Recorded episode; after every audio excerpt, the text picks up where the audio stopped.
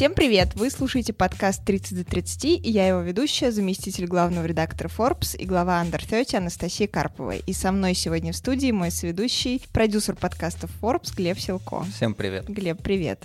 Сегодня мы поговорим с двумя номинантами рейтинга из категории мода и дизайн. Наши герои ответят на вопросы о смыслах настоящего и будущего и расскажут, как они собираются менять мир и как подходят к решению нетривиальных задач. Сегодня у нас в гостях один из троих сооснователей Solution и фристайла Станислав Подшивалов. Ему 29 лет. Он сегодня один сразу за еще двоих своих кофаундеров. Речь о Михаиле Матросове и Ваге Таамазяне. А также Светлана Белоусова, основательница Маливар. Ей 30 лет.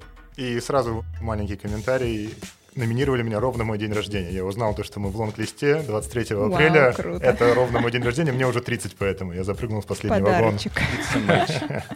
Привет, да, я тоже в последнем вагоне еду вместе со Стасом.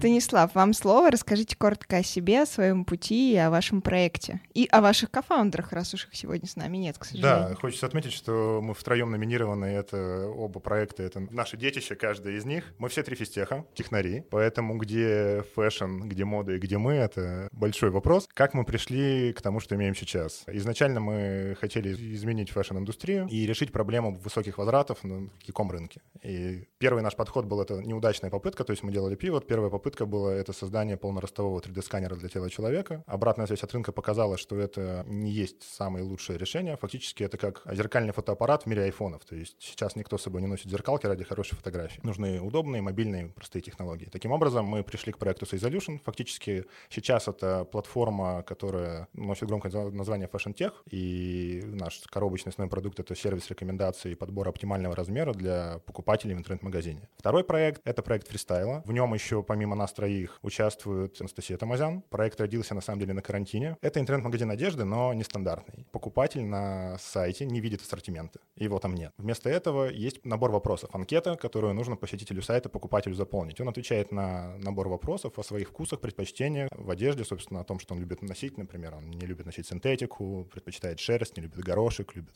вещи в полоску. Ну, то есть очень много разных вопросов касаемо предпочтений в стиле. После этого а, в начале алгоритма, то есть там, безусловно, искусственный интеллект есть. Вначале алгоритмы э, сужают очень широкий ассортимент вещей конкретно под этого покупателя, и финальное решение уже делает стилист. Финализирует подборку, делает стилист под конкретного покупателя. Это, по сути, 8-10 вещей, которые между собой составляют 3-5 образов. Все это красиво упаковывается, назначается время, курьер приводит это покупателю в обозначенный срок и оставляет на час. То есть у покупателя есть час, чтобы дома, не торопясь, все примерить и выбрать только то, что ему нравится, и в итоге купить. Важный вот еще раз момент, что как бы фактически это кот в мешке. То есть покупатель не знает, что ему приедет, но он знает, что это подобрано с любовью, это делают очень профессиональные стилисты. Ну и таким образом вот, решается вопрос удобства и по времени, и по стилю. Круто. А расскажите, как вообще так получилось, что физтехи заинтересовались рынком моды и дизайна? Это очень хороший вопрос. Лично я в прошлом а, разработчик бортовой аппаратуры для малокосмических аппаратов. И, а, и тут вдруг мода. Да, да, и более того, я из Челябинска. Ну, то есть, если бы мне кто-то рассказал, что я буду заниматься, типа, фэшеном, я бы не поверил никогда. Так сложилось, это органический путь, потому что изначально все шло от технологии. То есть ребятам, Миша с ВГ очень интересовались в свое время 3D-сканированием, как просто областью. ВГ учился в MIT и в очень мощной лабе тоже занимался этими технологиями технологиями. Изначально хотелось сделать, ну, типа, технологию. Мы все собрались втроем и решили действовать в этом направлении. Самый большой интересный рынок, на самом деле, был это рынок фэшена. Ну, вы у нас за моду будущего, а вот Света за людей будущего. Расскажи о себе и о своем пути и раскрой, что за фраза красуется на вашем сайте «Синтетические люди для бизнеса». Синтетические люди. Да, давайте с последнего начнем. Синтетические люди — это люди, которых генерят нейросети. Мы сейчас делаем продукт, который состоит из трех частей. Первая часть — это нейросеть, которую мы уже разработали. Она на базе фотографий людей из открытых источников, настоящих людей, генерирует несуществующие фотореалистичные лица. То есть лица, с которыми нет проблем с авторскими правами и любых проблем, связанных с человеческим фактором. И с этими лицами, вторая часть нашего продукта, ты можешь создавать контент, фото или видео. По принципу рефейса, то есть ты записываешь ролик и накладываешь на него нейронную маску этого несуществующего человека, этого лица. И третья часть продукта, моя любимая, заключается в том, что этого несуществующего человека ты можешь, к примеру, растить как блогера, сделать из него миллионника и потом продать его по модели NFT, кому бы то ни было, и передать права на его использование дальше. Это то, к чему мы пришли сейчас, спустя полтора года с момента того, как мы начали плотно заниматься продуктом. Первый год мы пробовали свои гипотезы, э, которые начались с того, что нам надоело работать с микро и миди-блогерами, если так можно сказать. Мы с Валерой работали вместе в компании маркетологами, которая запускала стартапы для молодой аудитории, для подростков, и по долгу службы нам нужно было работать с инфлюенсерами. И здесь мы ощутили всю боль работы с людьми, с людьми не очень организованными. И поэтому решили создать своих. Ну да, было довольно проблематично по ряду проблем, и все они связаны с человеческим фактором. Ребята устают, они очень творческие, им сложно собраться, кто-то поймал какие-то ментальные проблемы внезапно, не предупредив. Все происходит не предупредив. И там, условно, из десяти с кем то договариваешься, два опубликуют в нужный момент, остальные по каким-то причинам, которые расскажут тебе спустя месяц, скорее всего, если, если это произойдет. В общем, у нас было все непросто. Мы провели КАЗДЕФ, узнали, что в этой проблеме мы не одиноки, и подумали, как было бы классно, если бы из модели работы с блогером исключить не агентство, потому что на рынке все в тот момент боролись за роль агентства или работу напрямую с блогером, то есть там риски, а тут дороже, а исключить самого человека. Это ведь бы и упростило работу, и сделало бы меньше рисков. Так мы решили попробовать. Эта идея на нас очень будоражила. Мы увидели success case на Западе Лил Микелу и подумали, что классно, надо сделать свою девочку Алену Пол виртуальную. Это был собирательный образ человека из России, девушки, то есть внешность ее. Она светловолосая, э, у нее светлая кожа, но немножко раскосые глаза. То есть мы забрали разные черты людей, которые живут в нашей стране, и создали вот такого собирательного человека. Опять-таки, мы не брали за основу никаких реальных людей, а собирали просто образ по своей интуиции. Ну и начинали с того, что у нас была компьютерная графика, потом мы поняли, что, по сути, это та же самая работа с человеком, потому что всегда есть дизайнер, который это все делает, и опять-таки ты застреваешь на том, что происходит какая-то внезапная боль. И стали все больше и больше приближаться к нашей изначальной концепции, концепции создания контента с минимальным участием человека. А, но это звучит не так антигуманно, как кажется, на самом деле все ровно наоборот. И, в общем, потом мы пришли постепенно быстрыми шагами, но маленькими, к тому, что у нас есть сейчас. Круто.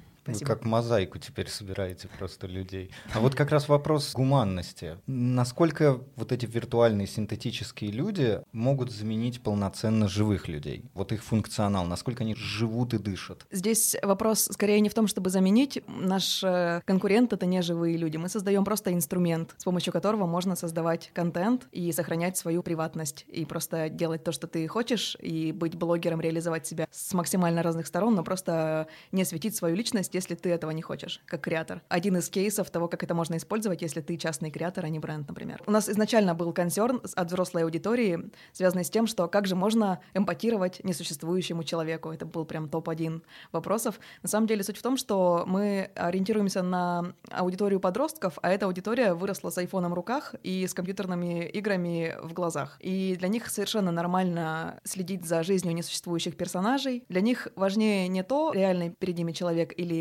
нереальный, а то, насколько интересную историю ты рассказываешь, насколько она вовлекает, что ты предлагаешь, э, насколько это, в принципе, их будоражит. Вот что важнее. Но даже если взглянуть на это глазами более взрослого человека, который следят за блогерами-миллионниками, легко понять, что блогерам-миллионникам чаще всего пишет контент целая команда райтеров, и их реальность вряд ли намного сильнее, чем реальность несуществующего виртуала, потому что от него контент может быть даже более искренним, как мне кажется. Шансы встретить условную Настю Ивлееву и условную Алену Пол на улице примерно равны. Разницы большой нет. Звучит космически. Давайте перейдем к первому раунду. И в первом раунде, который мы назвали «Смыслы», мы с Глебом зададим вам несколько вопросов, и через них мы вместе со слушателями попытаемся понять, что для вас самое важное и как вы видите суть событий и свое место в этом мире. Вопрос первый. Если бы прямо сейчас у вас в руках оказалась сумма в 30 миллионов долларов, как бы вы ей распорядились? Меня все смотрят, видимо, я начну. Я не буду лукавить, наверное, условно 10%, это 3 миллиона, я бы оставил просто себе для того, чтобы создать ну, определенную типа подушку и быть независимым. Если так прикинуть, это ровно то число, при грамотном инвестировании которого ты можешь всю оставшуюся жизнь не думать о деньгах. То есть какой-то ну, такой средний уровень дохода, при котором тебе комфортно, еще там что-то останется детям и внукам. То есть можно его даже сделать не снижаемым. Собственно, остается 27. То есть если я получаю это сейчас, безусловно, я часть денег направлю в текущие проекты, в которые я вовлечен, потому что мы делаем очень полезную штуку. То есть я, я в это верю, я хочу, чтобы это развивалось развивалась, потому что один проект помогает интернет-магазинам ну, там больше зарабатывать и дает очень удобный инструмент посетителям интернет-магазинов, там легко, удобно подбирать одежду. Второй инструмент просто одевает, ну, то есть если говорить про фристайлы, просто одевает людей, делает им хорошо и удобно. То есть это штуки, которые работают, это то, то что помогает, поэтому это нужно развивать. И по большому счету, я думаю, что останутся еще деньги, потому что сумма большая. Хочется, наверное, в какой-то степени стать инвестором, но я думаю, что это такой правильный здесь ранних стадий, потому что я сам вот ну, с МФТИ, очень много гениальных людей там учатся, и очень много таких вузов по стране, и очень много комьюнити. Так как деньги мне даются сейчас легко, судя по условиям, да, значит, я могу с ними легко расставаться. Без каких-либо корп договоров и прочей истории, просто написанные на, на листочке там какой-то термшит, я бы с удовольствием помогал, не обязательно молодым, просто начинающим предпринимателям делать то, что они хотят. Можно сказать, что я с этими деньгами, с одной стороны, расстаюсь, но с верой в то, что в итоге обществу от этого будет хорошо. Я всем задаю этот вопрос, потому что все говорят про инвестиции, про подушки, про то, как нужно вкладывать в бизнес. А если тебе скажут, что эти 30 миллионов нужно потратить на себя? Я, честно, не буду лукавить, с удовольствием потрачу. Я не хочу прикрываться какими-то благими идеями за мир во всем мире. Я более того скажу, когда я сейчас делаю бизнес, ну, то есть я чувак из Челябинска с техническим бэкграундом, в прошлом радиотехник, да, и делал космические там аппараты. Сейчас вот я в фэшн-тех. Почему я это делаю? Ну, безусловно, мне нравится, я этим горю. Очень крутые люди вокруг. То есть для себя я еще в студенчестве понял, что мне очень важно не сколько, что я делаю, а с кем и, ну, для какой цели. То есть это должно быть, там было несколько критериев, это должно быть технологически сложно, это должно быть общественно полезно, и вокруг меня должны быть, ну, правильные люди. Это все сейчас соблюдается. Но бизнес делается, а, для себя тебе нравится процесс, б, ты делаешь это для того, чтобы сделать экзит или просто заработать много денег, чтобы он тебе приносил деньги. Поэтому если их можно тратить на себя, я с радостью потрачу на себя. У меня страсть, я обожаю быстрые машины, я обожаю мотоциклы, горный снегоход, все, что, короче, с моторчиком и едет, это все ко мне. Едет быстро. Едет быстро, да. Я просто сделаю гигантский гараж, туда все это напихаю и буду путешествовать, смотреть, смотреть мир и, и все. Без проблем. Если условия тратить на себя, у меня не возникнет вопросов, куда деть эти деньги. Потрачу. С радостью. К слову о мотоциклах, слушатели не знают, но Стас приехал к нам сегодня на мотоцикле и вот сидит передо мной в полной экипировке.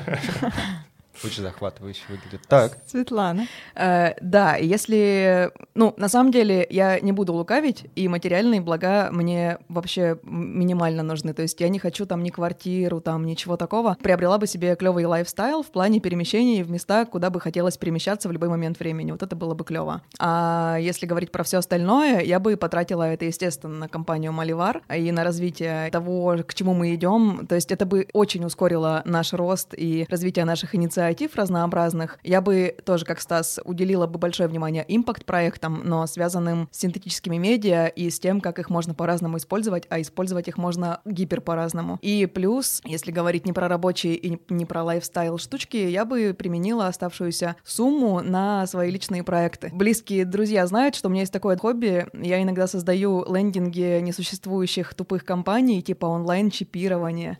В общем, знаете, это сайты, на которых ты собираешь читаешь все вот эти про рептилоидов, фонд Билла Гейтса, ну вот эту всю фигню просто, которая есть, я ее упаковываю максимально крипово. Ну, там нет никакой коммерческой составляющей, это просто сайты для души. И иногда я там закидываю маленьким блогерам на рекламу, чтобы они рассказали, какой классный сайт. Приходите, записывайтесь на чипирование. соглашались? Ну, пока все в процессе, я не сильно это педалирую, чтобы не возникало ситуаций, но это чисто такая моя история, приколы над общественным сознанием, можно так сказать. В общем, я бы делала такие штуки в разной степени криповости и дерзости, скажем, и какие-то штуки, связанные с искусством, мне тоже очень интересны. То есть я бы сделала какой-то фонд, не знаю, имени там себя или имени всех творческих ребят, которые бы хотели реализовать себя по, по полной. Я просто сейчас вижу, что реально из тех даже, кто много чего делает и творческий, очень сложно применить все свои штуки и все свои идеи, потому что оказывается, что их слишком много для того, чтобы они были уместны в конкретном бизнесе, даже если ты работаешь в рекламном агентстве. В общем, мне бы хотелось, чтобы было место, которое помогло бы чувствовать себя более самореализованным реализованным. Класс.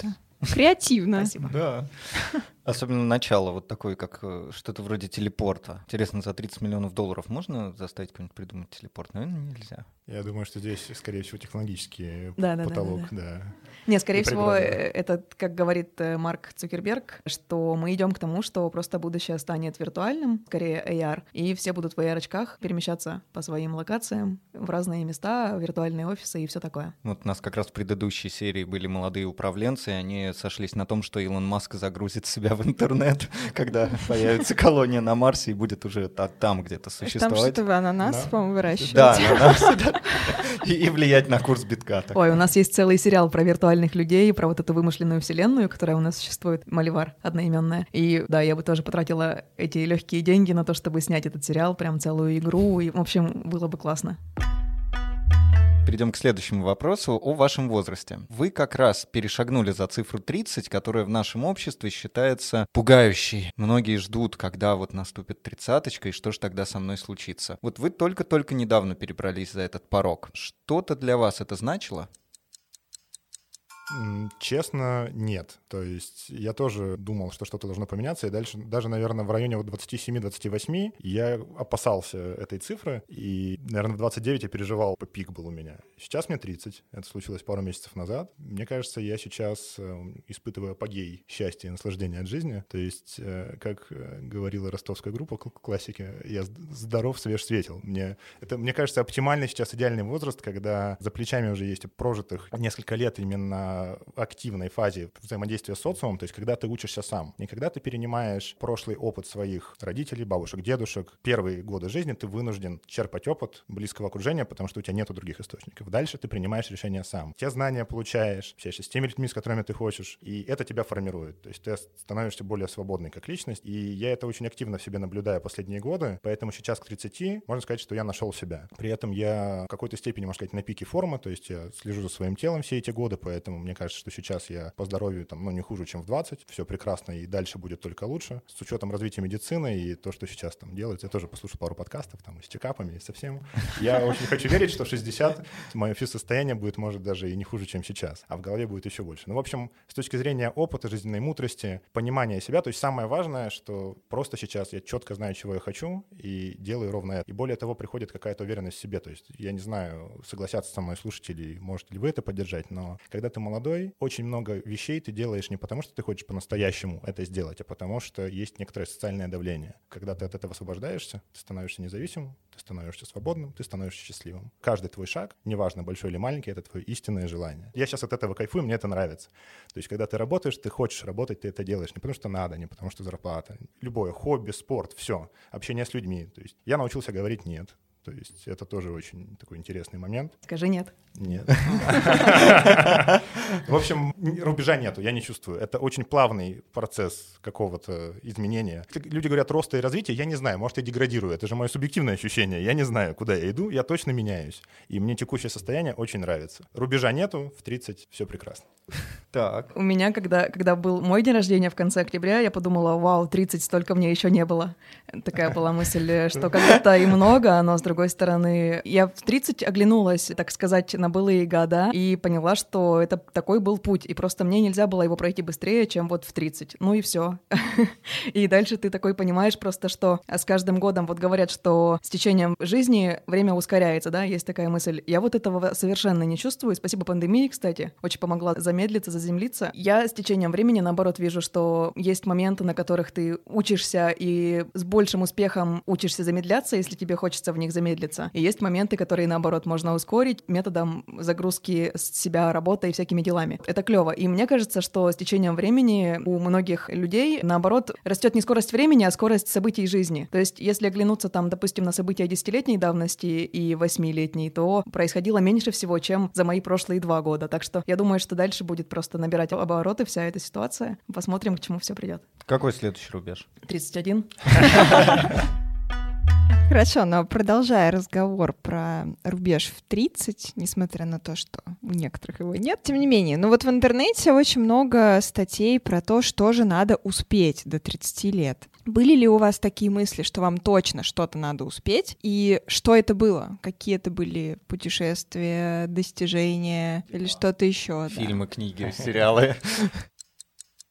На самом деле, у меня раньше был рубеж 25. То есть я достаточно амбициозный человек, и у меня было желание успеть построить компанию и сделать экзит и вот, типа, до 25. Успеть состояться в этом обществе. Я этого не успел. Сейчас мне 30. По сути, ну, то есть те, где-то пока нету, я тоже не успел. Но важное здесь ощущение, что на самом деле, опять же, возвращаясь к предыдущему ответу, не надо ставить эти рубежи, потому что что значит успеть до какого-то возраста? Вся жизнь, она еще впереди. Более того, с учетом развития медицины вообще непонятно, сколько мы проживем, это будет очень много. С другой стороны, я сейчас от вас поеду отсюда на мотоцикле, и она может кончиться. Ну, то есть в любой момент. И просто ты каждый день проживаешь с сознанием того, что вот он у тебя есть, и ты берешь, берешь от него максимум. Очень сложно перекладывать эти ощущения на вербалику, но по сути в принятии решений жить ожиданиями, когда ты хочешь до какого-то момента что-то успеть, это потенциально не очень эффективная модель мышления, потому что легко разочароваться. То есть ты изначально ставишь себе какие-то рамки, границы, и если у тебя не получается, ты разочаровываешься и грустишь, и ты несчастен. А жизнь, она вокруг прекрасна, у тебя куча других возможностей, поэтому нужно просто в каждый момент времени, вот ну, то, что, то, что я говорил раньше, лично принимаю решение для того, что я хочу сейчас, ну и как бы понятно, что это приводит меня к результату, который я хочу. На примере 30 вот, то есть я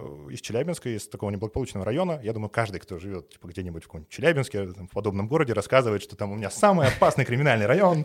Ну, в общем, короче, я из самого опасного криминального района. Мне повезло, я в какой-то момент поступил в лицей, и у меня круг общения поменялся, но остались старые сверстники. Ну, то есть я варился в друг социумах. В общем, короче, пока я учился, ботал, ездил на какие-то олимпиады, готовился по ночам, в какой-то момент подключил спорт в свою жизнь, ребята весело проживали время. Я им завидовал, потому что у них они были яркие, они там ездили на тонированных девятках во дворе с музыкой, с девчонками, а я сидел с тетрадками, видел это в окно. Они меня звали, а я не мог туда выйти. И мне было очень грустно. Я страдал. И это тоже вот мне казалось, что почему нужно все успеть, нужно в какой-то момент типа разбогатеть, изменить свою жизнь, и вот, ну, она как-то поменяется в лучшую сторону. Но по сути, вот Света про это сказала, я прошел ровно тот путь, который нужно. То есть то, что я делал тогда, привело меня сейчас ко мне текущему, и мне текущая фаза нравится. Сейчас у меня открыто гораздо больше возможностей, чем было тогда. Поэтому я бы не ставил никакие, никакие вот эти вот рамки и ожидания, потому что это мешает наслаждаться жизнью, это мешает быть счастливым. Если ты просто всегда делаешь то, что хочешь, всегда счастлив, и при этом, чем старше ты становишься, тем у тебя, ну, банально больше возможностей. И с учетом, опять же, вот ускорения, не, реально время, наверное, не ускоряется, увеличивается количество событий. То есть сейчас со мной там за последние, да, два года я могу подтвердить это. Произошло столько, сколько за последние 10. То есть там реально кратно кратный, там ощущение, что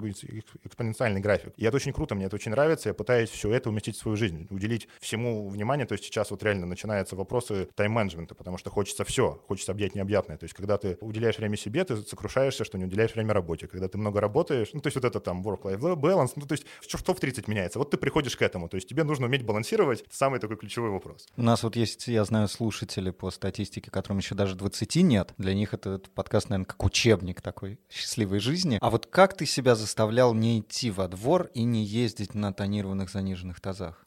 А очень просто. Иногда срываешься. Ты этого не делаешь, у тебя копится, ты устаешь, ты говоришь, да, черт, горя на все в аду. Идешь и вливаешься в эту, ну, типа, в эту тусовку. Один раз за какое-то большое время. И в этот момент очень, я очень четко фиксировал свои внутренние ощущения. Я понимал, что это не мое. Ну, то есть это иллюзия. То есть когда ты считаешь, сидишь, ботаешь, и тебе кажется, что там весело и классно, это иллюзия, это надуманное, это вот это навязанная поп-культура и прочее. То есть это понятно, что это часть меня. То есть это какая-то часть меня, она этого хочет, но она это идеализирует. То есть в моем мире это все красиво, это интересные, красивые, классные люди, какая-то веселуха и прочее. А на деле это чуть-чуть пьяная, выпившая шпана. Давайте так, понятно, что все, что я рассказываю, это метафора. То есть, по сути, то есть вот этот пример мы разбираем с машинами, то есть, наверное, прям конкретно такого в моей жизни не было. Но суть в том, что ты один раз срываешься, туда погружаешь, фиксируешь свои ощущения, понимаешь, что это не оно, тебе это не нравится, то есть это отторгает. И обратно спокойно возвращаешься в свою коробочку и от этого кайфуешь. Зато потом, когда ты вот в этой коробочке поварился, все самое прекрасное в жизни происходит, ну, типа, спонтанно и случайно. То есть ты ничего как раз от жизни не ждешь. Вот в этом прелесть не ставить э, никаких себе, ну, ожиданий какому-то рубежу. То есть на самом деле, когда ты потом едешь на сборы по физике и знакомишься там с новыми ребятами, вот эта тусовка, что это люди, ну, как бы твоего круга, тебе с ними интересно. Вот эта тусовка тебя прям возбуждает и заводит. Это, более того, ты можешь неформально пообщаться с преподавателями, а когда ты молодой, и ты общаешься с, с человеком, который тебя старше, и он имеет какой-то опыт, и его прошел, это безумно вдохновляет, придает много сил, и вот это ценно. И ты опять это фиксируешь. И просто играешь на контрасте. Понятно, что в какой-то момент ты опять от этого всего устаешь и думаешь, блин, так можно же легче, проще, классно, поп-культура, давайте, по MTV показывают. Опять туда на секундочку падаешь, понимаешь, что нет, моментально всплываешь и оказываешься как бы в своей тарелке. То есть я себе разрешаю, я себе разрешаю экспериментировать. То есть жизнь у нас одна. Если я хочу сделать какую-то гадость, я ее иду делаю, понимаю, что эта гадость не для меня, четко фиксирую эти ощущения и дальше делаю уже приятности для там своего сознания, тела и прочее. Хорошо. Света, расскажи. Ну, у меня тоже была картинка, что вот там тоже к 25 нужно там вообще все сделать. И в итоге у меня к 25 детей был опыт и жизни в другой стране, и классный питерский вуз, а я вообще из маленького поселка, 12 примерно человек тысяч живет. Поступила в классный питерский вуз на бюджет, все прикольно, потом поехала работать в Китай, делала какие-то карьерные успехи,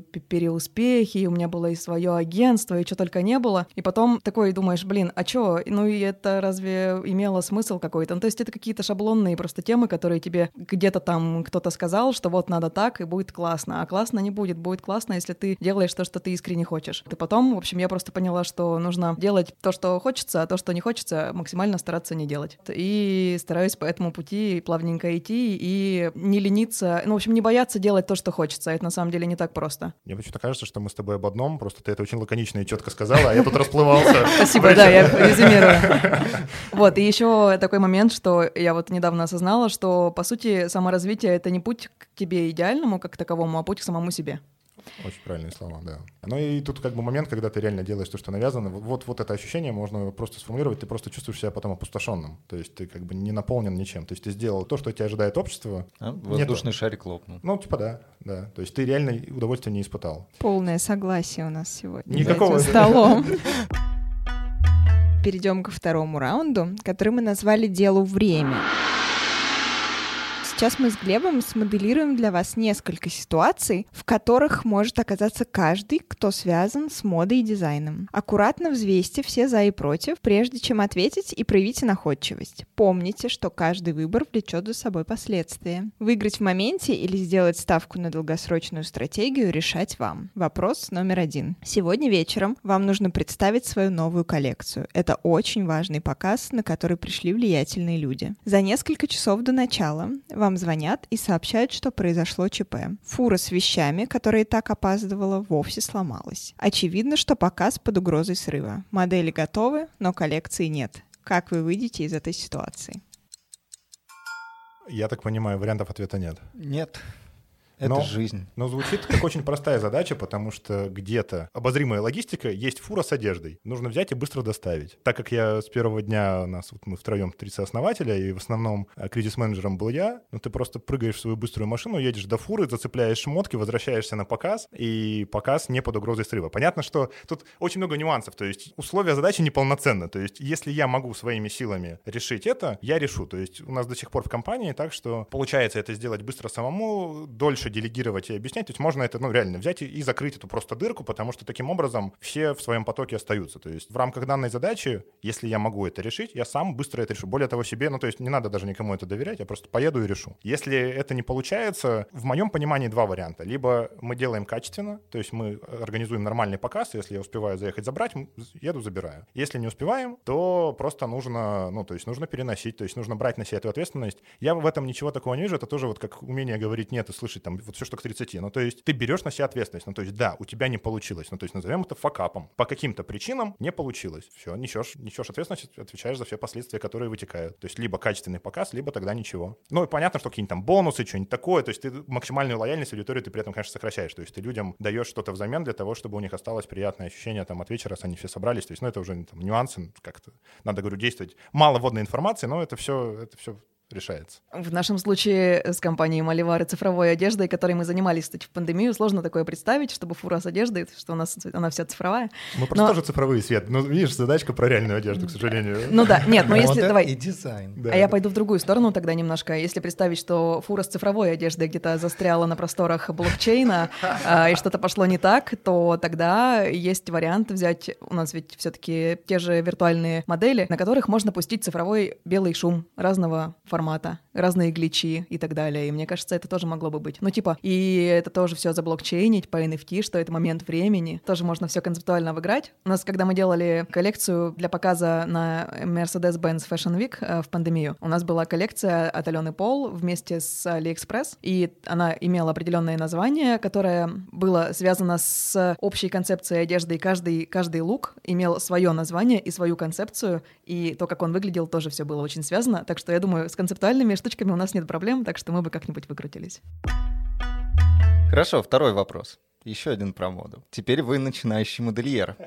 Которому пока не везет. Средств на запуск собственного дела не хватает, а полноценная работа отнимает слишком много сил и времени. Но неожиданно вы знакомитесь с бизнесменом, который готов одолжить вам 100 тысяч долларов. Но благотворительностью он, естественно, не занимается и потребует вернуть инвестиции через довольно короткий срок. Надежда только на то, что ваше дело окажется супер успешным. Вы в это верите, но риск слишком велик.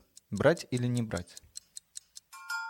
Все, мне кажется, здесь очень просто. Если я в это верю, я это делаю. Это вот возвращаясь к, к вопросу слушать себя. Более того, когда ты принимаешь решение, всегда нужно сразу иметь план отступления. И здесь, по-моему, все не выглядит очень сложным, потому что у меня есть работа, я, значит, могу зарабатывать деньги. Мне дают 100 тысяч, которые нужно вернуть. Я их беру и, так как верю, делаю. Если не получается и все не классно, я просто, получается, беру какой-то кредит, где-то перезанимаю, отдаю этому человеку, потому что, судя по условиям задачи, ему нельзя э, не возвращать долг. Более того, мы все люди порядочные. Ну и все. И после этого получается, что я, я рискнул, либо у меня получилось, либо я вынужден, условно, там потом 5 лет работать на наемной работе, отдавать эти деньги. Но если я верю, условия задачи возвращаемся, если я верю, я делаю. То есть да, я возьму, я буду делать. Другой момент, что может быть, э, я просто еще поанализирую другие возможности. То есть есть вероятность, что, может быть, есть человек, который готов зайти как партнер на процент, потому что он тоже в это верит, и тогда никому ничего давать не надо, и он, более того, тогда будет вовлечен своими связями и своей экспертизой, и тогда шансы на успех еще возрастают. И этот вариант мне нравится еще больше. То есть взять у человека с релевантным опытом деньги и сделать его партнером. И тут мне даже не важен какой процент, потому что это стандартная, это уже байка среди всех предпринимателей. Лучше там иметь там, 10% от миллиардной компании, чем 100% там, от какой-нибудь тысячной или миллионной. Если дело летит, неважно, какая у тебя в итоге доля в проекте. Скажу так, что если мы говорим про реальную одежду, то я бы не вписалась. Если мы говорим про создание цифровой коллекции, то я бы тем более не вписалась, потому что цифровой одежде зимой холодно. Ее носят, чтобы э, просто пофлексить в соцсетях, там как-то сделать контент. Но эта история, и это точно не для российского рынка, потому что в России такое покупает очень узкая аудитория, и 100 тысяч долларов ты ни за что в жизни не отобьешь. Но другой вопрос, что можно, может, можно придумать что-то поинтереснее, чем просто цифровую одежду. Опять-таки NFT, цифровое искусство, коллабы с художниками. Вот это, мне кажется, было бы классно. Но здесь скорее вопрос о том, рисковать или не рисковать. Когда можно рисковать? Ну, мне кажется, что в таком деле, как создание контента, тем более, если ты хочешь, чтобы он отбился, и это не про бизнес, ну, и мне кажется, что сомнительно. Ну, в общем, я бы, наверное, не вписалась из вот прям так, чтобы 100 тысяч долларов я сделаю. Мне кажется, что это провал. Я бы не стала, короче. Ну, на самом деле, этот вопрос э, отсылает нас к истории Кельвина Кляйна. Сменив множество мест работы и не имея возможности открыть свое дело, будущий дизайнер практически отчаялся и думал о полном уходе из сферы моды. Однако на помощь пришел друг, одолживший 10 тысяч долларов на запуск своей линии одежды. И вот уже спустя 5 лет американец удостоился престижной премии, а затем совершил настоящую революцию в мире моды, способствовав расцвету стиля унисекс. Хорошо, тогда завершающий вопрос в этом раунде. Вам поступил интересный заказ. После нескольких лет критики в СМИ чиновники решили взяться за работу над своим образом. Вам хотят поручить разработку нескольких луков, от которых будет отталкиваться публичные работники госаппарата. Вы можете предложить любые идеи, касающиеся не только одежды, но и манер говорить, вести себя и так далее. Какой образ идеального чиновника нужен России и нужен ли вообще? Может, нужен цифровой чиновник? Один синтетический Теоретически. Один за всех. Ой, какой интересный и сложный вопрос. У меня борются два начала. Первое, ну, то есть я хочу ответить на этот ответить на этот вопрос двумя способами. Первый, очевидный, мне хочется сейчас расписать а, характеристики идеального чиновника, чтобы мы зажили в прекрасной России, замечательной стране, и все было здорово. Второе, если ко мне, ну, то есть условия какие? Ко мне приходят за советом, и мне нужно взаимодействовать с госаппаратом. Я просто изначально откажусь взаимодействовать с госаппаратом. То есть я просто, ну, то есть я априори хочу зарубить эту возможность, потому что, а, скорее всего, до реализации, ну, когда начнется это все реализовываться, не получится так, как я задумывал. Ну, это тоже вариант. Да, я поэтому, наверное, даже не хочу в это вовлекаться, потому что опыт показывает, что когда ты хочешь сделать хорошо, и ты хочешь сделать хорошо в определенных там структурах, ни к чему положительному ты в итоге не придешь. Поэтому таки сейчас я, наверное, больше топлю за свободу, вот какой-то вот этот там свободный рынок, конкуренцию. Если все, все вокруг такие, то это просто органический путь в счастливое будущее. Ну, самостабилизирующая система с положительной обратной связью. А отправить чиновников во фристайла? Отправить, чтобы они типа... Нет, и при этом я, я... Да, идея в том, что если подойти к этому по-другому, они просто могут, как физики, ну, то есть воспользоваться сервисом фристайла. Кстати, Глеб, замечательно. Ну, то есть это замечательный, замечательный, как бы получается, ну, как бы компромисс в данной ситуации, потому что, да, то есть так, так можно. То есть есть сервисы, могут пользоваться все абсолютно легко и классно. Пусть... А одевшись во фристайла, как бы чиновник выглядел? Он выглядел бы классно. ему? Классно. Ну, надо понимать, что там нету никаких э, стандартов, все индивидуально. Более того, мы на последнем этапе, то есть во фристайла на последнем этапе мы просим либо загрузить фотографии свои, либо там дать какую-нибудь ссылочку на соцсеть, и стилисты на это смотрят. Нужно понимать, что за человек, какие у него вообще тоже там предпочтения и прочее. Поэтому каждый чиновник, по сути, будет выглядеть индивидуально, то есть не будет никакого стандарта. То есть если, если всех отправить по фристайлу, все будут как... И на... это ведь, наверное, неплохо, такое разнообразие госаппарата. Мне кажется, главное, чтобы люди были хорошие. Не одежды красит человек, действительно. Свет. А так, можно я залинкую свой ответ с ответом про 30 миллионов, и я бы создала AI-политика, э, AI даже государство целое, которое на основе больших данных анализирует все решения мировых правительств, сингапурский опыт, негативный опыт других стран, не будем называть каких, и на основе этого всего принимает решения, которые в данный момент были бы наиболее эффектны и эффективны. Класс. Это было бы клево. Мне кажется, это, и, это мощь. Да, и еще, чтобы этого политика AI могли люди по-разному кастомизировать делать. Кто как себе представляет, тот пусть так и делает. Типа у кого-то Крейг, как из черепашек ниндзя, у кого-то там просто супер-мега какой-то человек, там, не знаю, было бы прикольно. Это прикольно. При этом это очень круто будет работать, если у каждого государства был бы такой политик, потому что, типа, машине с машиной, mm-hmm. то есть они бы искали наиболее оптимальные пути решения, то есть конфликтов в целом было бы меньше, потому что находились оптимальные всегда вин-то-вин схемы Слушай, и как бы кстати, точки соприкосновения. это могло бы быть мировое правительство, идея да, для да. нового лендоса. Да-да-да, тогда они рептилоиды, тогда сразу образ понятен, это рептилоиды, все, все нормально. Мне кажется, пора Бондарчуку звонить, пусть снимает, сериал какой-нибудь такой отлично зайдет. Ой, все, мы сейчас уйдем не туда, давайте. Да. Ну что, перейдем к заключительному раунду, к заключительным вопросам.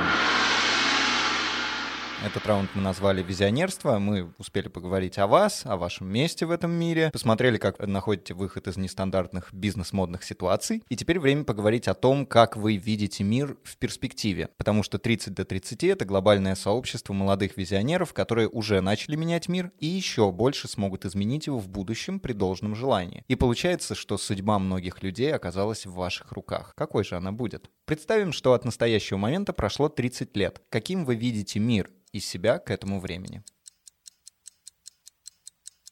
Я хочу себя видеть еще человеком, потому что последние годы тоже очень бурно развиваются идеи трансгуманизма, и тут есть очень такой, в моем понимании, конфликтный момент, потому что если мы говорим про сознание человека, там его какую-то трансляцию, не знаю, там в тело киборга или прочее, есть вероятность потерять себя. То есть когда был пример сегодня про цифрованного Маска на Марсе, да, когда мы цифруем Маска, то есть как бы для всех, кто его слушает на Марсе, это Илон Маск. Но идея в том, что это не он, это как бы его цифровая копия, которая начинает с момента копирования свое автономное развитие. И вот в этом сути, ну, как бы в этот момент, если мы говорим про говорю, трансгуманизм, тут непонятно, что происходит, поэтому я бы не хотел, чтобы меня куда-то пересадили, потому что, ну, мои бы близкие думали, что это я, а я бы себя в этот момент потерял. При этом, если мы говорим про усиление и укрепление меня как, био, ну, как биомашины, здесь я не против, потому что э, медицина очень раз, сильно развивается, то есть про визионерство, что, что я думаю? Очень сильно должна сократиться смертность, и все за это борются. Очень здорово, что на самом деле медицинские технологии так активно развиваются. Первое, наверное, самое важное, важное. Второе — это продолжительность жизни, безусловно. Тренды очень простые. Ну, идет очень сильная, да, цифровизация, то есть э, идет уход в виртуальную реальность. При этом, на мой взгляд, мы все равно социальные все существа, мы все равно все тактики, ну, то есть тактильность для нас важна и прочее. А это как, э, могу сделать отсылку, как вот онлайн и офлайн. То есть помните, когда появились там интернет-магазины одежды, и все вот с тех пор трубят, что все, сейчас мы все всегда будем покупать в онлайне. Ну и что? Ну и там и Ламода какой-то там офлайн магазин там, ну, то есть идея в том, что сейчас там, по-моему, даже э, Amazon первый какой-то офлайн магазин себе только что в Штатах сделан, то есть там я недавно видел новость. То есть идея в том, что даже онлайн крупнейшие игроки в итоге все равно, начиная как онлайн, уходят в офлайн. То есть никогда не получится полностью уйти в цифровую реальность. То есть мы все равно хотим потреблять этот физический мир. То есть нам это надо, у нас это заложено. Понятно, что с учетом эволюционных процессов, может быть, это куда-то дальше уйдет, но не через 30 лет. В общем, через 30 лет я думаю, что мы будем все равно жить в физическом мире. Помимо виртуального будет дополненная реальность, безусловно, но мы будем все такими же людьми, просто чуть более, более здоровыми. Я надеюсь, что более счастливыми. Я надеюсь, что более умными. Хочется верить, что более добрыми, тоже, если говорить повсеместно. Говорю, принципиально, принципиально ничего нового мы не увидим, но просто все будет, ну не то, что возведено абсолютно. Лучше. Все будет, да, все будет, все будет улучшено еще. При этом, говорю, принципиально не... не Трава, наконец, станет зеленее, да, небо да, но выше. Тут при этом, с другой стороны, опять же, можно... То есть это, это то, что кажется вот очевидный ответ на вопрос. С другой стороны, если посмотреть, отмотаем 30 лет назад. Никто, я думаю, не видел жизнь так, как она устроена сейчас. Поэтому, в принципе, может быть какой-то скачок, который мы не ожидаем. Тогда через 30 лет никто ничего не предскажет. То есть мое визионерство визионерство просто, оно такое консервативное. Мы просто берем то, что сейчас есть, экстраполируем, получаем хорошее, комфортное, счастливое общество с кучей технологий, маленькой смертностью, хорошим, высоким здоровьем, продолжительной жизнью и все. Но, по сути, что-то может кардинально поменяться. Посмотрим. Более того, мы на самом деле можем еще себя и подугробить в какой-то степени, потому что в погоне за технологией мы немножечко забыли про свою планету, и это сейчас, мне кажется, активно начинает чувствоваться. При этом еще очень много сфер и индустрий, где правят большие деньги, и там совсем нету заботы об этом, и это может негативно на нас сказаться, то может быть, нам придется реально колонизировать какие-то другие, другие планеты, я не знаю. Будем делать хорошие дела через 30 лет. А с твоей точки зрения, Свет, как раз виртуальные, искусственные люди, насколько далеко это все ну, Мне кажется, да, по традиции подкаста лаконично расскажу то, что Стас сказал сам уже. Да, реально 30 лет назад, когда деревья были большими, а сестры Вачовски братьями Вачовски, сложно было представить, что синтетические люди и медиа, и вот это все будет вот так вот происходить. Были представления о том, что будут космические корабли, просторы Вселенной и так далее. И мне кажется, что в каком-то смысле мы вот к этому придем больше. То есть будет идея о том, чтобы перемещать свою виртуальную оболочку в любые точки галактики, и это будет классно. Мне кажется, что технологии... То есть мы, наконец, сможем сказать, Юра, мы доехали, это будет не да, шутка. Да, да, да, да. Ну, то есть э, не будет проблем с тем, что сейчас ограничивает нас в физическом мире. Мне кажется, что этого будет меньше. Будет меньше боли, страданий и всего такого, будет больше хорошего. Но мне кажется, что еще очень важный момент — это то, что цифровая оболочка нашей планеты станет регулироваться. Появятся свои законы для этого цифрового мира. То есть если даже взять дополненную реальность, мало кому понравится, если под его э, окнами в цифровой реальности нарисуют что-то неприличное. И когда AR станет повсеместно доступен, когда появятся классные, доступные для масс очки дополненной реальности, все очень сильно изменится. Я думаю, что в числе первых изменений мы увидим пометку «синтетический» или «цифровой человек» по образу того, как мы видим сейчас пометку «реклама» на некоторых публикациях. У меня тогда вопрос, зачем уходить в цифровой мир, если там мы сталкиваемся со всеми теми же проблемами с регулированием? То есть, получается, там свое правительство, свои депутаты. Ну, то есть то же самое. Если я не могу где-то... То есть я не, мне сейчас запрещено рисовать под окнами физически. Я ухожу в цифровой мир, чтобы там кому-то нарисовать. А мне там тоже запрещают. Вопрос, зачем тогда туда уходить? То есть что он мне дает относительно нашего реального? Есть ведь другая сторона, которая связана с самореализацией, с многим прекрасным, что можно сделать в цифровой среде. И что, и что будет разрешено при этом? Да, конечно. Ну, то есть я к тому, что любая тема с развитием этой темы должна каким-то образом регулироваться. Просто вопрос был такой, что мы туда уходим ради свободы, но в итоге эти свободы там уже... Ведь говоришь, интернет уже... когда-то таким и был, да, мы да, помним да, да, начало да. Кстати, нулевых. идеальный пример, потому что, да... Но потом мы знаем, что сейчас происходит вокруг да, нас да, с интернетом. Да. То есть, Жаркие дебаты. Получается, нас ждет цензура в цифровом мире тоже. Ну, какая-то. Я надеюсь, она будет в пределах разумного. Я понимаю, о какой цензуре может а идти будет... речь, но, а естественно... А, разум... разумная будет через 30 лет, оно другое разумное, чем сейчас Разумный цензор будет, осознающий себя. Тогда я задам последний на сегодня вопрос. Он связан с рейтингом. Представьте рейтинг 30 до 30 через 30 лет. Как вы считаете, изменятся ли э, номинанты? Какими они будут? Номинанты в вашей категории, что будет важно для людей... Новых цифровых, новых людей, цифровых если людей, они будут да, цифровыми. в этом рейтинге. И для людей, которые будут существовать вот в условиях зацензурированной цифровой реальности. А может быть и, наоборот, светлого будущего, где Илон Маск только главный, и все. Наверное, первое, на что хочется ответить, это он будет 30 до 30 или он будет до 20 или до 40. И тут можно двум, двумя способами посмотреть на то, что произойдет с лимитом по возрасту, потому что, с одной стороны, мы видим, как а, сейчас, назовем это молодое поколение, нам же уже со Светой там по 30 получается. В общем, как, говорят, как быстро растут чужие дети. Ну, то есть я сейчас восхищаюсь теми достижениями, способом, ну, а, возможностью и скоростью потребления контента, информации, развития у молодых ребят. Я в 20 лет пытался понять, там, какую базовую кафедру выбрать, куда, что что идти, куда себя применить в жизни, а многие там уже с 16 кодят, уже знают email, и мало того, что ладно, они нашли себя, они уже делают то, что им нравится, и то, что полезно. Ну, то есть там освоили колоссальные сложные технологии, это очень здорово. И поэтому, с одной стороны, гораздо в более юном возрасте люди будут э, достигать того уровня и тех высот, которые будут оценены рейтингом. И, ну, по степени там импакта на социум и прочее. Я думаю, что критерии эффекта на, на общество будет плюс-минус такой же. С другой стороны, то есть это первый момент, как можно посмотреть на лимит возраста. С другой стороны, мы говорим про увеличения жизни, продолжительности жизни. И, по сути, получается, что рубеж 30, он не так актуален. Потому что, почему 30? Потому что там люди живут в среднем, там, условно, 80 лет. Я не знаю точных цифр, ну, там, вот так. Соответственно, если люди живут 160 лет, то можно тогда рубеж двигать на 60. 80 до 80. будет. Ну да, ну да, ну то есть условно, условно можно так. И поэтому говорю, как посмотреть на эту задачку. То есть, с одной стороны, можно этот возраст сокращать, с другой стороны, этот возраст можно удлинять. И прикольно, конечно, залететь вот в этот рейтинг э, 30 до 30, из- в лонг-листе я имею в виду, что как бы здорово, что мы стали номинантами, это очень круто, но по сути, мне кажется, вообще не важно, в каком возрасте ты сделал а, что-то стоящее, потому что... И тут опять же, возвращаясь к началу нашего диалога, наверное, даже не сколько важно быть признанным э, обществом при этом и попасть в рейтинг реально Forbes, сколько самому от этого там быть счастливым. Поэтому я не знаю, тут это на ус- уже на усмотрение редакции, как вы будете поступать. Это, это к вам вопрос, на самом деле, какой будет рейтинг Forbes 30 до 30 через 30 лет. А Вот, но Будет такой, какими будут люди. получается, что так. Свет. Мне кажется, что, ну да, Стас, интересная мысль, что может быть наоборот увеличение. Я вот думала, первая мысль у меня была, что, наверное, это будет более молодой рейтинг, чем сейчас, потому что сейчас больше доступность всего, что... вот 15 до старпёрская 15. фраза, да, вот это вот пришло, что вот у нас такого не было, а вот у них все есть. Ну, на самом деле, действительно, у молодых ребят сейчас э, очень много возможностей для самореализации и информации разнообразной. Это очень круто. И мне кажется, что будет очень много очень молодых, классных ребят. А цениться-то что будет? Вот, Э, вот, у них есть все, молодых вот этих сам- самых молодых сейчас. Вообще все есть. Цифровая реальность будет. И как они изменятся? Чем мы будем восхищаться в них? Наверное, если это будет рейтинг аж через целых 30 лет, сейчас мы говорим рейтинг самых перспективных, тогда будет, возможно, 20 до 20 самых мега добившихся уже всего в этом мире. Построивших свое цифровое государство. Ну да. Ну, какая-то такая более жесткая тема рейтинга. Наверное. Ну, я при этом от себя хочу добавить, что я бы с удовольствием лучше оказался чуть попозже в рейтинге, на 101 месте, просто в рейтинге Forbes, чем 30 до 30 сейчас. И про это бы никто не узнал, потому что это 101 место, но мне было бы, я думаю, приятно. Почему? Рейтинг Forbes в России это 200, а в мире это 400. Тогда 401 в мире. Тогда, тогда так.